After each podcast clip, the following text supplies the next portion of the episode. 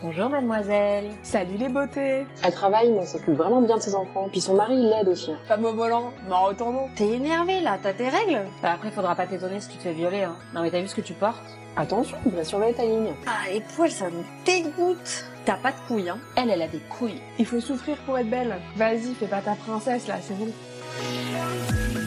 Bonjour à toutes et à tous et bienvenue chez Madame Licorne, le podcast féministe décomplexé qui décrypte avec vous ces phénomènes de société. Moi c'est Marie et moi Juliette, on vous embarque avec nous dans nos réflexions féministes. Et dans ce nouvel épisode, on va aborder ensemble la thématique riche et complexe de la mode. Un sujet qui nous concerne toutes et tous puisqu'on va aborder aussi bien les inégalités d'emploi dans ce milieu, mais aussi comment sont faits les choix des couples que nous portons au quotidien, en quoi les photos de mode que nous voyons tous les jours peuvent influencer positivement ou négativement l'image qu'on a de soi-même. La mode et le sexisme sous les paillettes, c'est tout de suite chez Madame Licorne. La mode, c'est un sujet qui touche à la fois les hommes et les femmes, mais on va s'attarder un peu plus sur le côté féminin parce que c'est celui sur lequel les problématiques sont les plus nombreuses. Je sais pas toi, Jus, mais de mon côté, je me suis dit qu'il y avait peut-être à creuser sur le sujet de la mode le jour où j'ai réalisé que les poches des jeans pour hommes étaient genre trois fois plus grandes que celles de mes jeans, et que c'était aussi entre autres pour ça que mon copain pouvait sortir avec sa vie sur lui sans avoir besoin de sac à main. Là où nous, les nanas, on a tendance à toujours avoir besoin de trimballer un sac avec nous. Et puis même au-delà de ça, quand tu vois le physique très maigre et très conformiste des mannequins, et le problème avec le manque de grande taille dans les boutiques de prêt-à-porter standard, tu te dis qu'il y a peut-être quelque chose à creuser. Je suis d'accord avec toi, Marie. En effet, la mode, c'est un sujet extrêmement vaste qui va euh, des paillettes des défilés au choix de la coupe du vêtement que Madame Tout le Monde portera demain. Et en cela, la mode est un fort reflet et marqueur de l'évolution de la société parce que l'une et l'autre s'influencent en permanence. En effet, le vêtement, au-delà d'habiller et de protéger, permet aussi de véhiculer une image, un statut, des valeurs. Et pour comprendre l'histoire de la mode, et notamment de la mode féminine, il faut comprendre l'histoire des femmes. Et c'est le cas par exemple avec le port du pantalon. Longtemps réservé aux hommes, il n'a finalement été officiellement autorisé chez les femmes qu'en 2013. En effet, une ordonnance datant du 19e siècle et interdisant aux femmes de s'habiller en homme était tout simplement tombée dans l'oubli, la mode évoluant avec l'émancipation des femmes bien plus rapidement que la politique. Malgré tout, cette actualité n'en reste pas moins un symbole remarquable du rôle primordial joué par ce vêtement dans l'évolution des rapports de domination homme-femme et, par extension, dans la lutte pour l'émancipation de ces dernières. Depuis donc bien longtemps, la finalité du vêtement va bien au-delà du confort, de la praticité ou du choix esthétique pur. Si elle permet en théorie une grande liberté et créativité, la mode peut aussi enfermer dans des stéréotypes.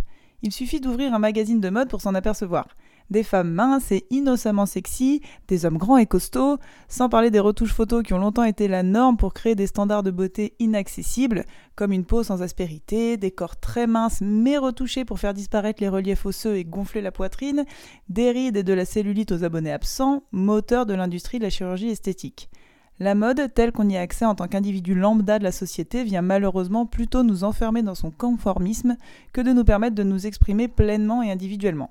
D'ailleurs, suivre la mode signifie plus qu'on va se plier à la tendance plutôt que de chercher à s'en différencier ou à jouer de notre individualité. Au-delà de ce risque de conformisme, la mode et notamment la mode féminine a longtemps été pensée et créée par des hommes pour des femmes sous un regard hétérosexuel et sexualisant. Encore aujourd'hui, de nombreuses marques créent pour mettre en valeur les formes et non pas pour nous permettre confort et praticité au quotidien. Il n'y a qu'à essayer d'acheter un jean de fast fashion pour vite s'en rendre compte. Une taille qui serre, des poches quasi inexistantes, un tissu fin qui moule mais qui se déchire aussi après l'avoir enfilé trois fois. Bref, l'exemple le plus criant de cette influence du regard masculin, en tout cas de la sexualisation et de la volonté de contrôle du corps des femmes, est l'histoire du maillot de bain d'abord presque totalement couvrant pour ne pas dévoiler le corps des femmes, puis peu à peu devenu bikini, de plus en plus échancré. Pourtant aujourd'hui ce sont les femmes qui se battent ensemble pour autoriser à la fois le topless et le burkini, choses qui leur sont quasi systématiquement refusées par des hommes haut placés. Preuve s'il en fallait que la revendication n'est pas d'afficher ou de cacher son corps, mais d'avoir la liberté de l'habiller comme bon nous semble. En 2019, au musée Bourdelle à Paris, une exposition nommée Backside dos à la mode mettait en avant à la fois la beauté de dos et le sexisme des tenues que l'industrie de la mode sert aux femmes. Comme dans beaucoup d'expositions, les créateurs des vêtements sont des hommes, tandis que les femmes sont des créatures qui modèlent. Mona Chollet, dans son célèbre livre intitulé Beauté fatale, disait L'homme est créateur, la femme est sa créature. Alexandre Samson, commissaire de l'exposition, nous disait, je cite, Dans les sociétés occidentales, seules les femmes ont des vêtements fermés dans le dos. Rares sont les vêtements masculins qui, dans l'histoire de la mode, se ferment dans le dos, à moins que cela ne soit pour des raisons médicales, dans le cas des camisoles de force. Ici, le dos symbolise la soumission à l'autre. Fin de citation. Et au-delà de cette soumission symbolique, on peut tout simplement reconnaître que quand on porte un vêtement qui se ferme dans le dos, ben, on a tout simplement besoin de demander à quelqu'un de venir nous aider à ouvrir ou à fermer le vêtement. Le thème de l'exposition Dos contraint montrait que le lassage dans le dos du XVe siècle n'était pas seulement prévu pour les bourgeoises, qui avaient une femme de chambre pour les aider, mais aussi pour les paysannes qui devaient se faire aider par leur mari, père, frère, etc. Au XVIIIe siècle apparaissent les agrafes, au 19e, les corsets se ferment sur le devant, mais se lassent toujours dans le dos. Si au début du XXe siècle, le corset disparaît, le décolleté dans le dos reste, dans un premier temps, réservé aux prostituées avant de devenir populaire. Même le sac à dos révèle sa part euh, de sexisme. Cet accessoire euh, de mode pratique et confortable a été adopté très rapidement par les garçons en ville. Pour les femmes, ça ne passait pas. L'image du sac à dos était associée aux militaires ou aux écoliers. Il a fallu attendre qu'un créateur de mode, Prada, propose un sac léger en tissu pour que les femmes l'adoptent. Mais la mode est depuis revenue à plusieurs reprises au sac à main, à sur un bras, replié, que l'on ne pourra pas utiliser pour faire autre chose. Les modes passent, la soumission des femmes à la mode, imaginée le plus souvent par des hommes, elle reste.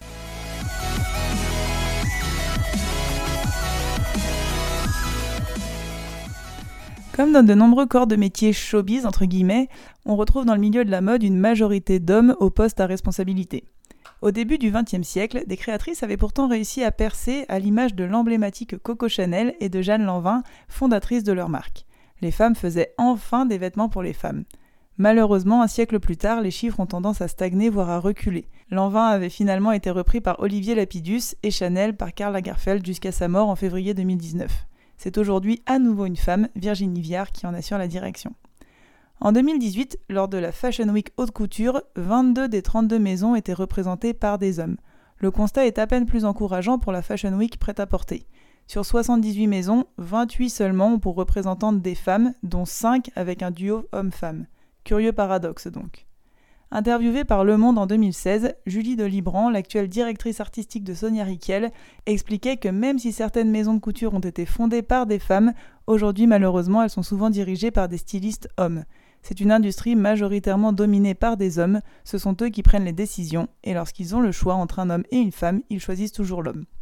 Et cela est particulièrement vrai dans les grands groupes français détenant plusieurs marques de luxe, à l'image de LVMH, dirigé par Bernard Arnault, et Kering, présidé par François-Henri Pinault. Chez LVMH, seules 4 des 15 marques du groupe ont à leur tête une directrice artistique. Au sein de Kering, on retrouve seulement deux femmes pour les 16 marques détenues par le groupe. Et on parle toujours de mode féminine. Les raisons du manque de femmes à ces postes sont les mêmes que dans tous les secteurs dont on a déjà parlé dans les podcasts précédents. Discrimination à l'embauche, on embauche moins une femme parce qu'on se dit qu'elle va partir en congé maternité, qu'elle sera moins disponible, qu'elle aura moins l'agnac pour se faire une place dans le milieu, etc., etc. Et même si une nouvelle génération de femmes s'est petit à petit affirmée sur les défilés, à l'image de Stella McCartney, Sonia Riquel ou encore Isabelle Marant, Maria Grazia Curie, qui est rentrée chez Christian Dior en 2016 et est devenue la première femme à diriger la maison, alors oui, les choses changent comparé à il y a une vingtaine d'années. Les directrices artistiques sont plus nombreuses à la tête des grandes maisons de haute couture et envoient des signaux positifs à la profession. Mais malgré cela, en 2022, on peut dire que l'homme habite toujours la femme, ce qui, au-delà des capacités créatives des uns et des autres, explique grandement les problèmes de confort, d'ingéniosité et de praticité dans la vie courante dont on parlait au début du podcast.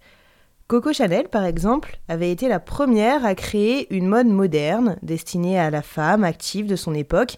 Elle avait par exemple créé le premier tailleur en jersey, un tissu confortable et extensible qui contraste avec les carcans imposés aux femmes depuis des siècles. La mode féminine, telle que pensée par Chanel, est ancrée dans la réalité et le corps des femmes, tandis que celle pensée par l'homme a davantage trait au fantasme et à la vision.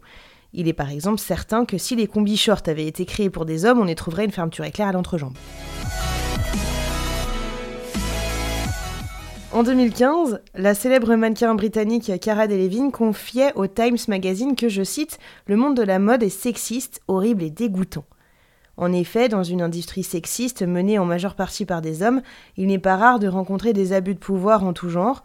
Le photographe Terry Richardson, par exemple, qui avait été accusé de nombreux abus de pouvoir et agressions sexuelles en demandant aux mannequins de se dénuder pendant un shooting, de prendre des poses suggestives en se déshabillant lui-même pendant les séances, etc., y compris avec des femmes jeunes, voire très très jeunes. Quand on débute dans le milieu professionnel, il n'est pas rare d'être sous l'emprise psychologique des aînés du secteur et de voir la frontière entre professionnalisme et abus brouillée.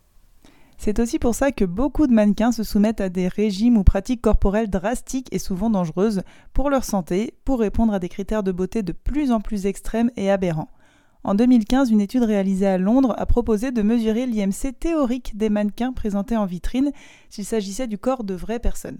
Le résultat est édifiant. 100% des mannequins féminins des vitrines de mode étaient considérés comme en insuffisance pondérale, contre seulement 8% des mannequins masculins. La conclusion était que la corpulence des mannequins de vitrine utilisés dans les boutiques de mode féminine correspondait à des niveaux de maigreur non compatibles avec un état physiologique de bonne santé. Pourtant, on sait à quel point ces modèles ont l'influence sur les jeunes filles. Depuis quelques années, l'indice de masse corporelle ne cesse de baisser chez les mannequins. Il ne cesse de s'éloigner des normes de l'OMS, l'Organisation mondiale de la santé. Par exemple, l'IMC des femmes américaines lambda est de 27, alors que les mannequins sont à 16. L'écart n'a jamais été aussi grand, constate Frédéric Godard, chercheur à l'INSED, l'Institut européen de l'administration des affaires.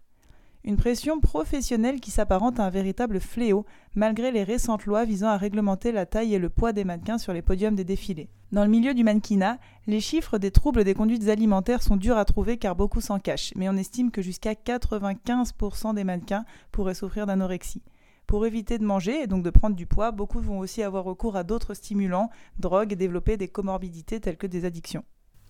Parmi les nombreuses discriminations rencontrées dans le milieu de la mode, la grossophobie est certainement l'une des plus importantes. Rares sont les marques qui vont au-delà de la taille 44, alors que les tailles 40, 42 et 44 sont les plus vendues en France.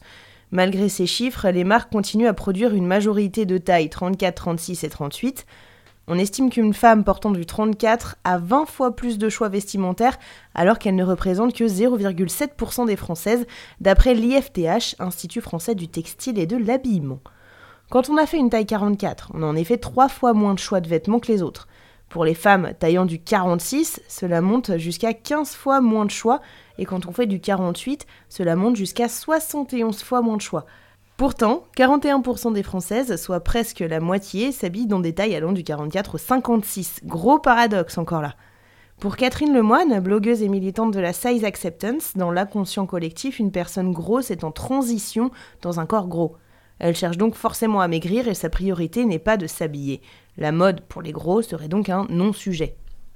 Selon Frédéric Godard, pour les créateurs, les mannequins les plus maigres et les plus grandes portent mieux les vêtements. Le recours au modèle très maigre est une façon pour les créateurs de faire correspondre un corps réel avec le corps qu'ils ont dessiné. C'est pas seulement un argument esthétique, c'est une norme sociale qui s'est imposée, une norme informelle qui est enseignée dès l'école. Ce qui explique que quand bien même les marques seraient tentées d'élargir leur offre, c'est le manque d'expérience dans le processus créatif qui pêche. Il ne s'agit pas en effet seulement de rajouter du tissu, mais bien d'adapter le vêtement aux différentes morphologies. À ce sujet, les femmes stylistes auraient davantage recours au moulage qui permet de s'attacher précisément à la coupe du vêtement, à la matière utilisée et au confort, ce qui permettrait de créer des vêtements plus proches de la réalité du quotidien. A l'inverse, les hommes décident généralement en deux dimensions et privilégient le rendu supposé de la pièce, pas forcément pensé pour être porté dans toutes les situations du quotidien. Le vêtement créé est donc vraiment moins agréable à porter, donne l'impression que ce sont nos corps et nos formes le problème, mais à l'inverse, cela leur permet de réfléchir en s'affranchissant de ces problématiques pratico-pratiques, et donc de créer souvent des pièces plus audacieuses ou plus impressionnantes sur un podium, ce qui leur permet de se faire plus remarquer, d'obtenir de plus hauts postes, CQFD. Pas étonnant donc de constater que si un vêtement est conçu en 2D, il ne peut que poser problème lors de l'essayage sur un corps en 3D, renforçant l'idée chez la femme que c'est son corps le problème et qu'il faut le modifier à tout prix pour rentrer dans ce standard inventé. Pour réfléchir davantage à cette problématique d'inclusivité dans le milieu de la mode, sur lequel on pourrait clairement faire un podcast tout entier, on vous met en description du podcast un excellent article du site widressfair.fr qui parle aussi des limites et des problématiques rencontrées par les marques à ce sujet.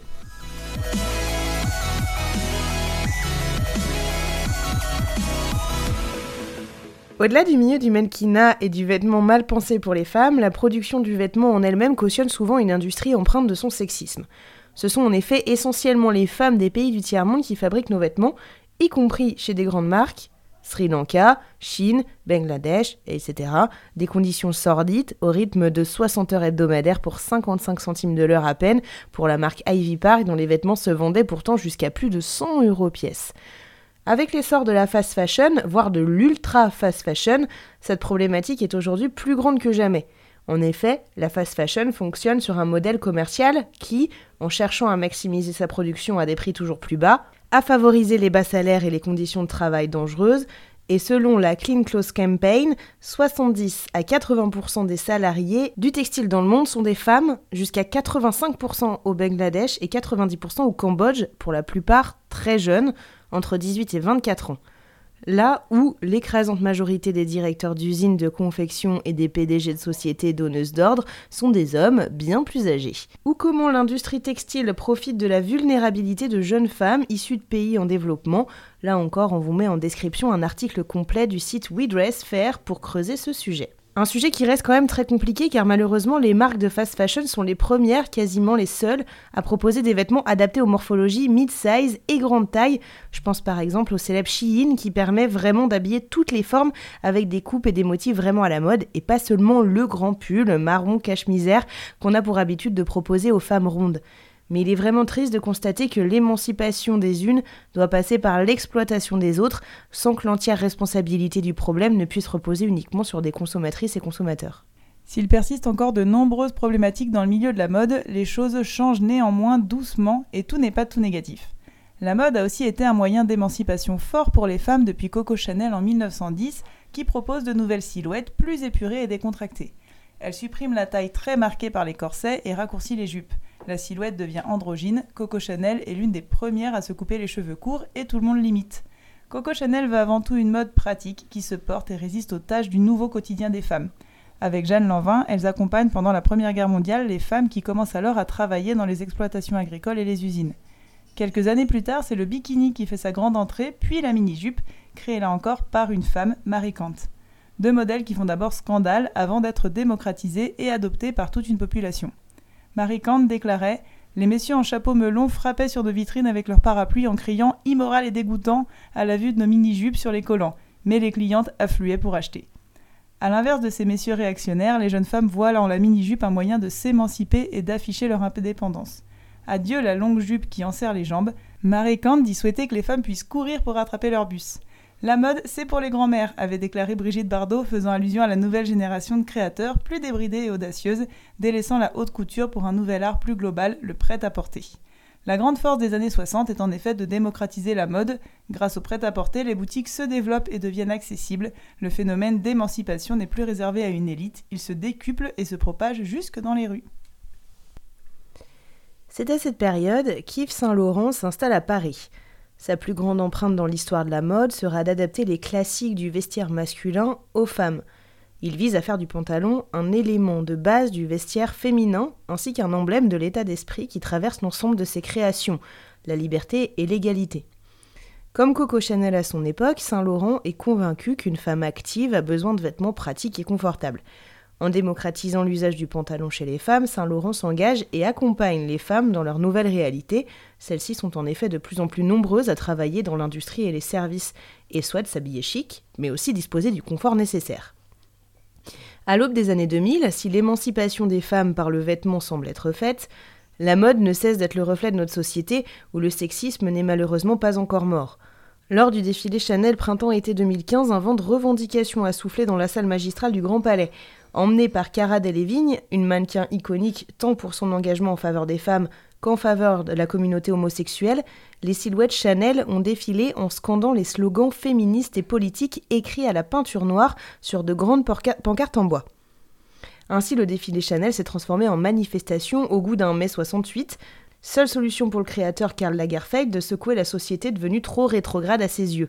En effet, celui qui a repris les rênes de l'entreprise, créée par Gabrielle Chanel, perpétue encore un siècle après l'engagement de la maison en faveur des femmes. En février, pour sa collection automne-hiver 2018-2019, Maria Grazia Chiuri, première femme de la maison Dior, saisit l'opportunité d'un défilé pour faire écho à l'affaire Weinstein en proposant un pull en jacquard oversize estampillé de plusieurs noms. La mode reste à jamais miroir de l'évolution de la société. D'ailleurs, la première femme à se servir de la mode pour véhiculer des messages éthiques était déjà une femme.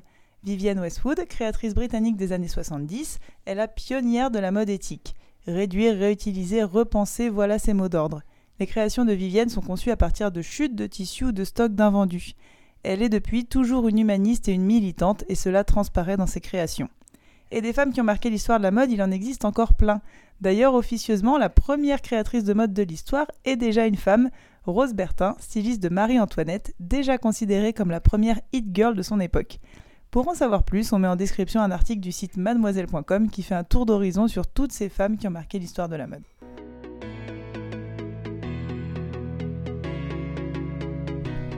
La mode s'émancipe aujourd'hui aussi avec le mouvement body positive.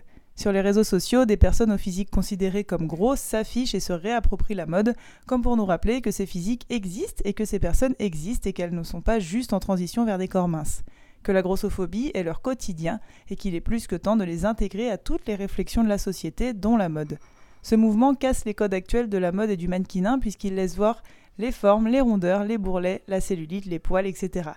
On cherche à tout prix à sortir du carcan de la femme mince et sans aucun défaut, et on décide de ne plus attendre d'atteindre cet idéal impossible pour porter ce qu'on veut, comme on le veut.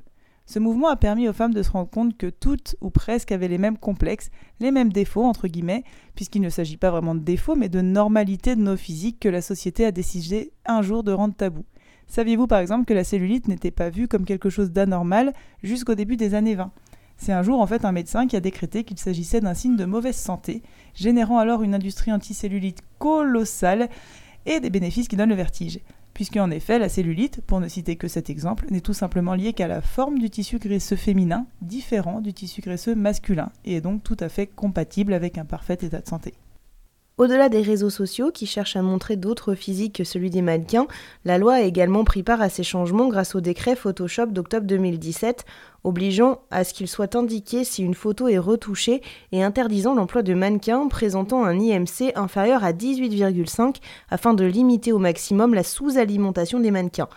Ces deux types de dispositions visent à donner une image du corps dans notre société plus réaliste afin de mettre fin à l'incitation à la maigreur extrême, voire même à l'anorexie, chez les jeunes les plus fragiles qui sont sensibles à un idéal de beauté inaccessible. De plus en plus de marques, notamment de lingerie, intègrent aussi désormais des mannequins de taille et au physique plus variés, même si les corps gros et très gros restent largement en retrait. En conclusion, on peut dire que la mode est un sujet riche et complexe. On a essayé de vous en proposer un tour d'horizon, sans trop s'étendre mais sans bâcler non plus, ce qui n'a pas été une mince affaire tant le sujet était vaste et touchait à tous les sujets de société. Si vous souhaitez creuser plus le sujet, on vous met aussi en description un article qui détaille l'histoire de la mode féminine.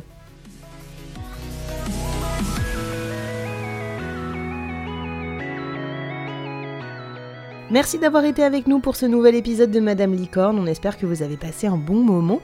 Comme dit tout au long du podcast, les articles mentionnés seront à retrouver dans la description. N'hésitez pas à vous abonner à notre chaîne pour avoir accès à nos nouveaux épisodes. Retrouvez-nous aussi sur Instagram, at Madame pour commenter, échanger, débattre et nous laisser vos avis. Dans l'épisode du mois prochain, Madame Licorne accueillera une nouvelle invitée qui nous en dira plus sur des problématiques féministes que l'on vous garde en surprise. Prenez soin de vous et à très bientôt chez Madame Licorne